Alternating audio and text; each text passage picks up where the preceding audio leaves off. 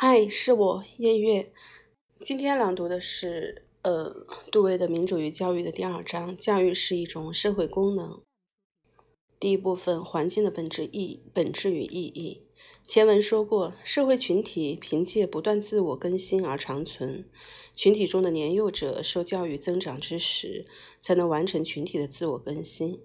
社会能以各种不同的方式，有的是无心的，有的是刻意安排的，把未长成的好似外来客的年幼者转变成可以托付群体资源与理想的成员。因此，可以说教育是一种辅助的、滋养的、培养的过程。三个形容词都含有关注成长状况的意思。我们也会以饲养、栽培和教养等词汇表明教育涵盖的不同层次。从字源看，英文的 education 指意、指引、指引导或教养的过程。如果我们想到的是这个过程造成的结果，教育就应该是影响、塑造和调教的意思，是要把人塑造成社会行为的标准样式。本章要讨论的是社会教育。群体教养幼小成员的方法中，普遍可见的一些特征。教养应该做的是使个人经验质变，终至融入社会群体的利益、目标和己有的想法。所以，要点显然不仅仅是生理上的培养。物品可以在空间里挪移，一件有形的东西可以从甲地送到乙地，信仰和愿望却不可能从甲身上抽出来再安插到乙身上。这些该怎么传递呢？既然硬生生的灌输行不通，我们就应弄明白，用什么方法可以使年轻一代吸收老一代的观点，可以让老一代把年轻一代的想法想法同化。方法应该是借环境的作用引发一定的反应。想要灌输的想法不能用蛮力打进去，必须养必须必须养成的心态。不能披头套上去，但是个人生存的那个环境可以影响他看待事物的观点。这环境会使他做某种打算，以免与别人歧义；环境也会强化强化某种想法，削弱另一些看法，以便使他博得别人的赞同。环境渐渐在他身上产生一种行为系统，一种言行上的意向。我们说的环境，意思不只是个人生活的周围空间，而是指周围事物与个人活动倾向之间固有的连续性。非生物当然也与周围的事物有连续性。他却不会在乎周围事物给他带来的影响。临近的事物并不等于环境条件。有些在时间、空间上与生物体距离遥远的事物，可能比临近的事物更足以构成环境条件。人类尤其会受这样的环境影响。人会因为所处的环境不同而各异。有这种影响力的人。才是个人的真正环境，因此天文学家会因为各自观察、研究不同的星体而彼此行为互异。至于周围的顶邻空间里关系最密切的环境条件，就是望远镜了。古文物学家的环境包含他研究的那个古典时代的人、遗迹和碑文等等，他凭借这些和那个时代发生关联。总之，环境条件对于活生生的人应有的典型活动会有助长、阻碍。鼓励和压制的影响。水是鱼的生活环境，因为鱼必须有水才能活动，才能生存。从事北极探险的人，不论能不能真的进入北极，北极都是他生活环境的要素，因为他从事的活动的意义是北极界定的，是北极使他的活动与其他活动不一样。生活所指的不是消极的存在，姑且假定消极存在是可能的。而是指行为的方式。正因为如此，环境所指的就是摄入行为而对行为构成支持或阻碍的那些条件。社会环境、行为活动与别人发生关联的人，就是生活在社会环境里。他怎么做，可不可以怎么做，要视别人的期望、要求、赞许及责难而定。一个与他人有关联的人，在做出行为的时候，不能不考虑他人的行为，因为他的人。他人的行为是他实现自己意向必不可少的条件。他一动，就会牵扯到别人；别人动，也会牵扯到他。商人不可能独自一人做生意，买卖行为不可能不牵涉他人。制造业者不论是独自在办公室里拟定计划，或者购买原料、卖出成品，都是社会导向的行为、思考和感觉。只要牵涉到他人，都是社会行为，其社会性丝毫不少于最明显的合作行为或敌仇行为。我们特别要阐明的是，社会环境如何教养其中的幼小成员，行为习惯受环境影响，这是不难看出来的。狗和马的行为习惯会因为和人类相处而改变，因为人类在意狗和马的行为，它们就会养成不一样的习惯。人类的掌控会影响马儿的那些自然刺激，从而能控制马。换言之，人类会制造一定的环境使马儿服从。人类利用食物、马嚼、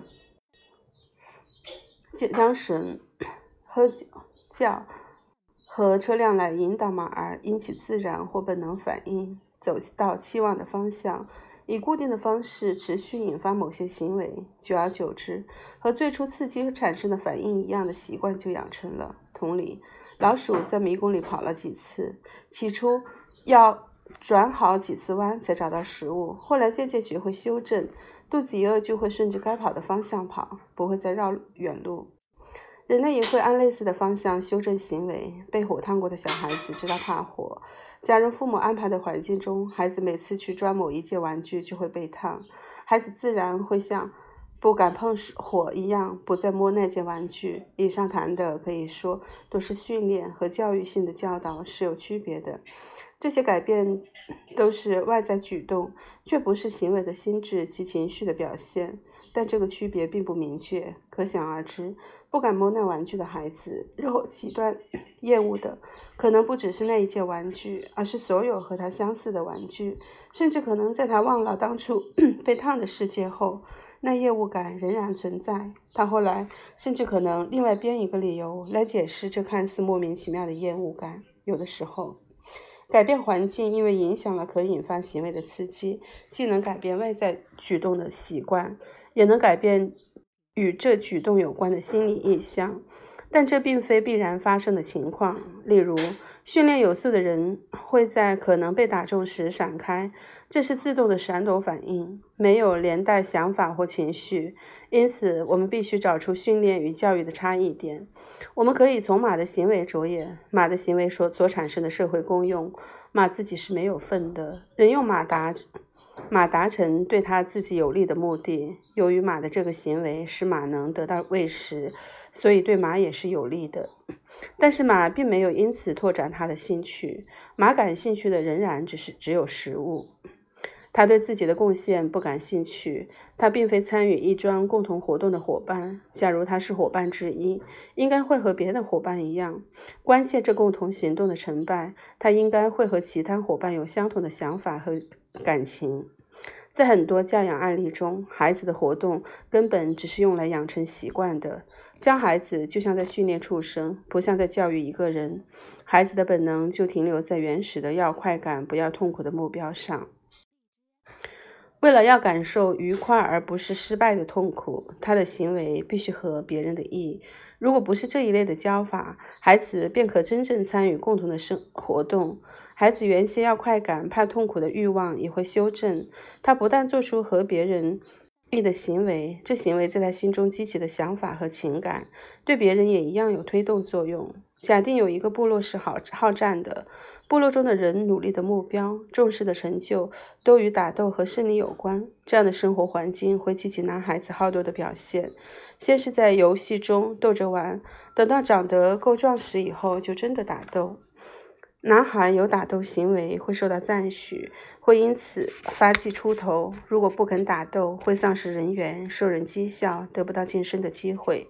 他原有的好斗倾向和情绪会因为打败别人而增强，他的意念也会投注到在有与 战争相关的事情上，这些都是可想而知的。唯有如此。他才能名正言顺地成为部落成员。他的心理习性便是这样与部落群体的习习性合而为一。如果要从这个例子归结出一套原理，我们可以看出，社会环境不会直接将某些愿望观念植入人心，也不是只能教会一些纯肌肉的反应，例如面临攻击时出于本能的闭眼或闪躲。案例首先应当布置环境条件。以鼓励某些看得见的真实反应行为，然后让个体分享或参加联合的行动，使他感觉行动成功就是他自己的成功，行动失败就是他自己的失败。他一旦被群体的情绪观点感染，就会机敏地去认可群体瞄准的特殊目标以及用来达成目的的手段。换言之，他的想法观念会变成和群体中的其他人一样。他也会学到和其他人大致相同的一套知识，因为这套知识是他惯常行为的一个要件。要获得知识，语言至关重要。因此，常有人以为知识是可以直接传递的东西，甚而以为只要说给对方听，就算是对方接纳了传递的意思，传授知识便是纯粹有形的过程。然而，经过分析，我们发现，借由语言完成的学习确实合乎先前定下的原则。小孩子怎么能明白帽子的意思？应该就是旁观别人戴它，学着戴在自己头上，交给别人。戴给他看，天冷出门的时候让别人帮自己戴上。大概没有人会否认这个从共同行为学习的道理。然而，如果要借由讲述或阅读来传达古希腊头盔的意思，没有亲自使用的可能。如要如何引用共同行为的原理？从书本上知道，发现美洲大陆又有什么共同经验可言？既然语文一向是学习的重要主要工具。我们应该了解一下语言的功能。婴儿的语言学习从没有含义的声响、音调开始，这些声音并不表达任何观念。声音的刺激会引起直接反应，有的声音使人心平气和，有的会吓人一跳。说出帽子的语言时，如果没有搭配人的动作，婴儿听来就和外国语一样没有意义。母亲要带婴儿出门之前，拿了一个东西戴在婴儿头上。并且说帽子和母亲出门成为婴儿重视的事。母子不仅仅是一同走到户外，而且两人都在乎这活动，都以此为乐事。帽子的语音因为和出门的其他因素连结，在婴儿心中产生了与母亲所想的一样的意义。帽子是出门这个活动的一部分，成为这个活动的一个符号。语言是以彼此听得懂的声音组成，单凭这个事实。就足以证明语言的意义，要视它是否和共同的经验相关而定。简言之，帽子这个语音与帽子这件物品，两者获得意义的方式并无不同。语言和对象在孩子心中形成的意义会和大人所想的一样，这是因为这个意义在彼此的共同经验中使用过，双方从此会以帽子表达相同的意思，因为这个对象和语音。已经在彼此一同做过的行为中使用过，是建立孩子和大人行为关系的一种手段。相同的意思和理解它会产生，和理解会产生，是因为两人联合投入了一个动作。甲怎么做要看乙怎么做而定，甲怎么做也会影响乙所做的。假定原始部落的两个人一起狩猎。如果甲说的往右挪的讯号在乙听来是往左挪的意思，显然合作手链是不会成功的。所谓相互了解，是说彼此在共同从事的行为中所领会到的事物，包含声音的含义是一样的。因为和共同行为中的其他事物有关联，声音便带有一定的含义。之后，这些声音可能会和其他类似的声音连用，因为它们所代表的事物连结在一起，声音又可以产生新的含义。例如，小孩子学习古希腊头盔时所凭借的字词，当初能产生意义，能被人们理解，是因为有共同的目标的行为中使用过。现在这些词汇使得听见他们阅读他们的小孩子，借想象重视头盔被使用的情景，所以又隐晦了新的领会，引发了新的领会。小孩子领会了古希腊头盔的意思，心理上成为戴头盔的古希腊人的伙伴。他凭想象参加了共同的行动，知道字词的所有含义不是件容易的事。多数人也许只模糊的知道那是古希腊人戴的一种怪模怪样的帽子，不会再求甚解。按照事物在共同经验中使用而产生含义的道理来看来，我们可以说，用语言传递意思是这个道理的延伸和改良，完全不与这个道理抵触。使用的字词，如果不是彼此共有情境中的因素，既非显而易见的，也不能借想象而成为因素。这种字眼就只有纯物理刺激的作用，没有含义，对观念也没有影响。这类字词可以驱动行为沿着既定的槽线进行，行为却少了有意识的目标和意义。例如，加号加可能使人把数字写成加式再做计算。做计算的这个人如果不明白自己的行为有什么意义，便和机器人没有两样。社会环境教育功能讨论至此，可得的结论是：社会环境会养成个人行为的心理意向。因为社会环境使人从事的活动会引发并强化某种欲望，这些活动有一定目的，也有一定后果。在音乐家家庭长大的孩子，凡是音乐方面的天分，一定都受到鼓励，得到的鼓励也一定多于他在别的环境中可能被启发的其他兴趣，除非他能对音乐感兴趣，而且在音乐上有不错的表现，否则。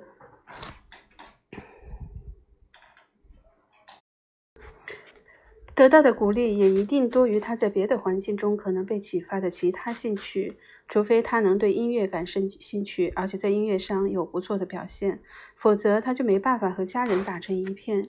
明明是家庭的一员，他也不能共享家人的生活。个人多少得参与和自己有关系的人的生活，这是不可避免的。这是在这样。就是在这样的参与中，社会环境对个人产生教育性的人格形成上的影响。这些影响是不知不觉造成的，而且根本没有设定的用意。在原始未开化的社会里，借由亲身参与而受影响，大概是年轻一代学会群体常规和想法的唯一办法。甚至在现在的社社会里，最持续接受学校教育的。孩子也是在亲身参与中接受基础的教育教养。由于群体有一定的利害考虑，某些事会被会受推崇，某些事会遭排斥。我们所处的团体或阶级惯有的处事态度，往往会决定什么是该受关注的事物，所以也会指定我们怎怎怎样去观察与记忆陌生的或未来的、指本群体活动以外的事物。多半都是道德上禁止的，或是知能上可疑的。例如，有些我们熟知的事，前辈古人竟然不晓得。如果追究其原因，我们可能会说，以前的人天生比较笨，而我们自己的智力比他们高。其实是因为他们的生活模式不要他们注意这些事，而把他们的注意力转到别的地方。视觉、听觉等知觉要受可。感知的事物刺激才能活动，我们的观察、记忆或想象也是如此。不会自发的活动，是因为当前的社会事物有要求才动起来。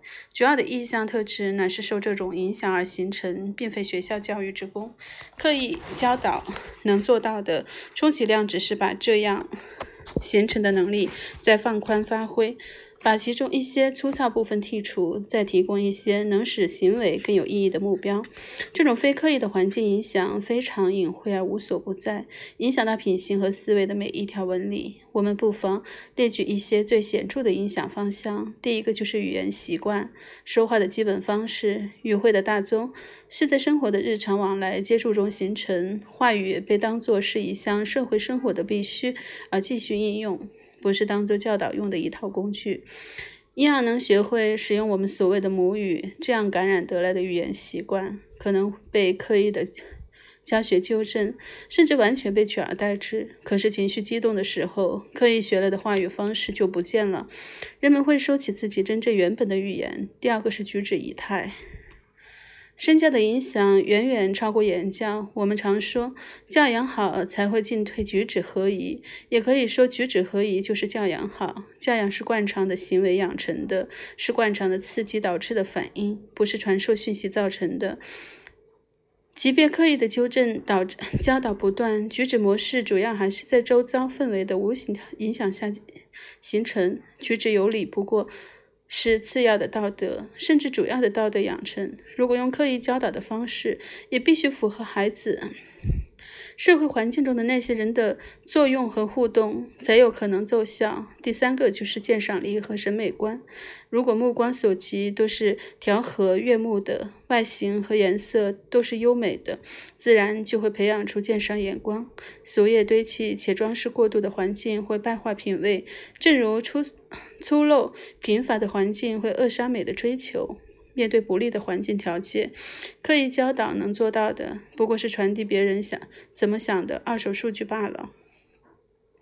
这样养成的鉴赏力，绝不会是自然而然或渗透到人格里，只会是努力记住的自己该尊仰的那些人的意见。说到比较深层的价值判断标准，是由个人怪处环境架构而养成的。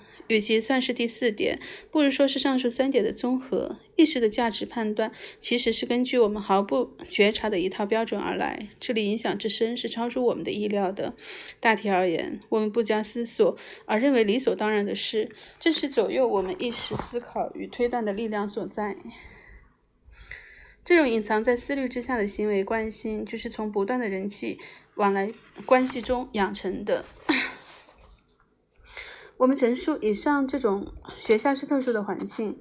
我们陈述以上这种当事人无可奈何的教育过程，要点在于指出，大人有心给孩子什么样的教育，就必须把孩子行为的环境控制成那样，使孩子那样思考、那样感受。直接教育是不可能的，教育只能借环境来间接达成。成就教育的这个环境是碰巧的，还是按目的的？设计的期间会有很大差别。就教育功能而言，除了刻意为教育成果规划好的环境，其他一律算是碰巧的。一个思想聪明的家庭和一个不聪明的家庭会有所不同，主要是因为家庭各有不同的生活。生活互动习惯，而这些习惯是大人按他们对孩子发展的意义选定的，或至少是受大人这种考虑影响的。当然，学校仍是针对影响学生智行、智能品行的成效安排的环境之中最典型的例子。概括而言，学校会产生，是因为社会传统愈来愈频繁、愈来愈繁复，很大一部分必须基于文字。并且借符号来传递，书写的符号比说话更人为化，也更墨守成规，不可能在偶然与人互动中学会。况且，写成文字的记录大多是日常生活比较少接触到的事物，祖上累积下来的知识会保存在文字里，但不一定。全都对后世有用。一个社会可能需要自己的时代与领土以外的知识，这种需要大到一定程度，就不得不靠正规的学校来达成传递的工作。举一个显而易见的例子：古希腊罗马人的生活对现代西方社会影响很深，影响的方式却是从现代生活日常。日常生活经验表面上看不出来的。同理，英国人、德国人、意大利人等和我们同时代的社会，即便相隔遥远，却与我们社会的动静直接相关。这相互。作用是什么性质，也是必须花一刻一番刻意的功夫才能明白的。基于同样的道理，我们不可能只靠日常共处的接触使孩子明白我们的生活如此受遥远的自然、遥远的自然力量与看不见的组织结构所影响。所以，我们必须设立一种特殊的社会交往模式，学校来打理这些事。与一般的共处生活相比，这个模式有三项堪称特定的功能：第一，综合的文明太杂，不可能整个完全吸收，必须像学校课程这样分成多个部分，逐渐分级而吸收。现在的社会生活里，关系多不胜数，而且彼此纠结。处境再便利的孩子，也不可能轻易地参与许多最重要的部分。不能参与其中，小孩子便无法理解其意义，这意义也就是也就不会融入他的意向。结果是见。是见林不见树，商业、政治、译文、科学和宗教各科目齐发，只会搅成一团乱。学校这个社会机制的第一要务，就是提供一个单纯化的环境。学校特意安排相当基础的环境条件，使小孩子能够产生响应。课业的次序为渐进的，学会了基础的，才有办法进而学习比较难懂的。第二。学校环境必须尽力排除当前社会环境的缺点，以免心理习性受到不良影响。学校建立一个净化的活动环境，不单以单纯化为目的，而且要清除有害的成分。每个社会都可能被一些琐事、旧时代留下的无用东西、根本违背常理的事物绊住。学校应该做到不让这些成分残留在环境里，从而尽全力抵制他们在一般社会环境中的影响力。学校。为自己选了最优良的条件，并且努力强化最优条件的影响力。社会渐趋开明以后，会明白自己应当传承保存的不是既有的一切成就，而是能使社会未来更好的部分。学校便是社会达成这个目标的主要机制。第三，学校环境应当平衡社会环境中的各种不同元素，确实做到人人有机会脱离自己原生社会团体的局限。能与更开阔的环境活泼的接触，社会之类的名词可能使人产生误解，让人以为社会是一个单单独体。其实，现代社会是多个社会不甚紧密的连接而成。一户人家和他们交往的朋友们就是一个社会，一个村子或一条街上的玩伴们就是一个社群。每个商业团体、每个社团都是一个社会或社群。穿越这些关系比较密切的团体之外的，还有国家，例如美国，包含不同的种族、宗教集团和经济分区。现在的都市虽然名义上是一个政治单元。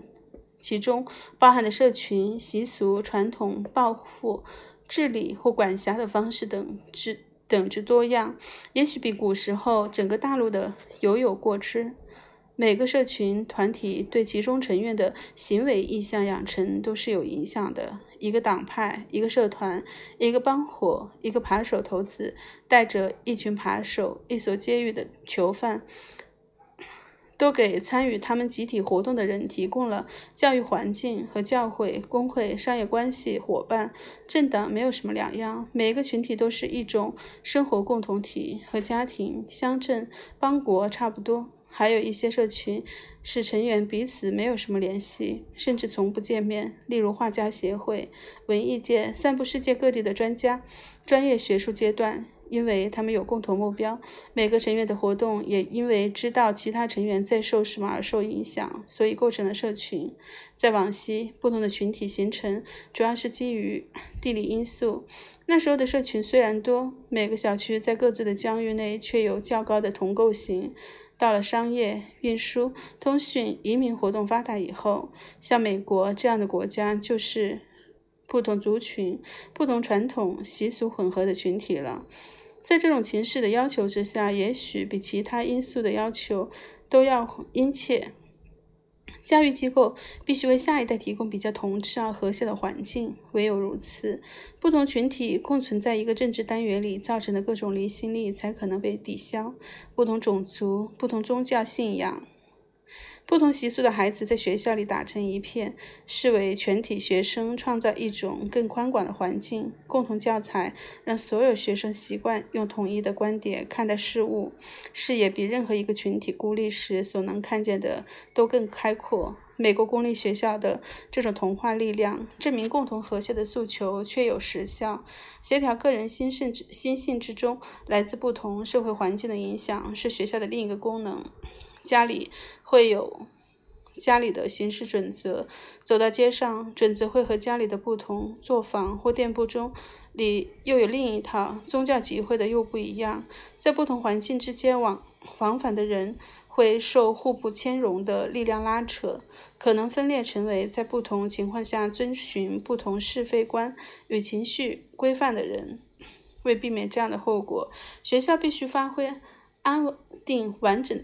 安定整合的功能。摘要：小孩子步入社会必须的心态现象发展，不可能借直接传递观念、情感和知识来达成，这是以环境为媒介促成的。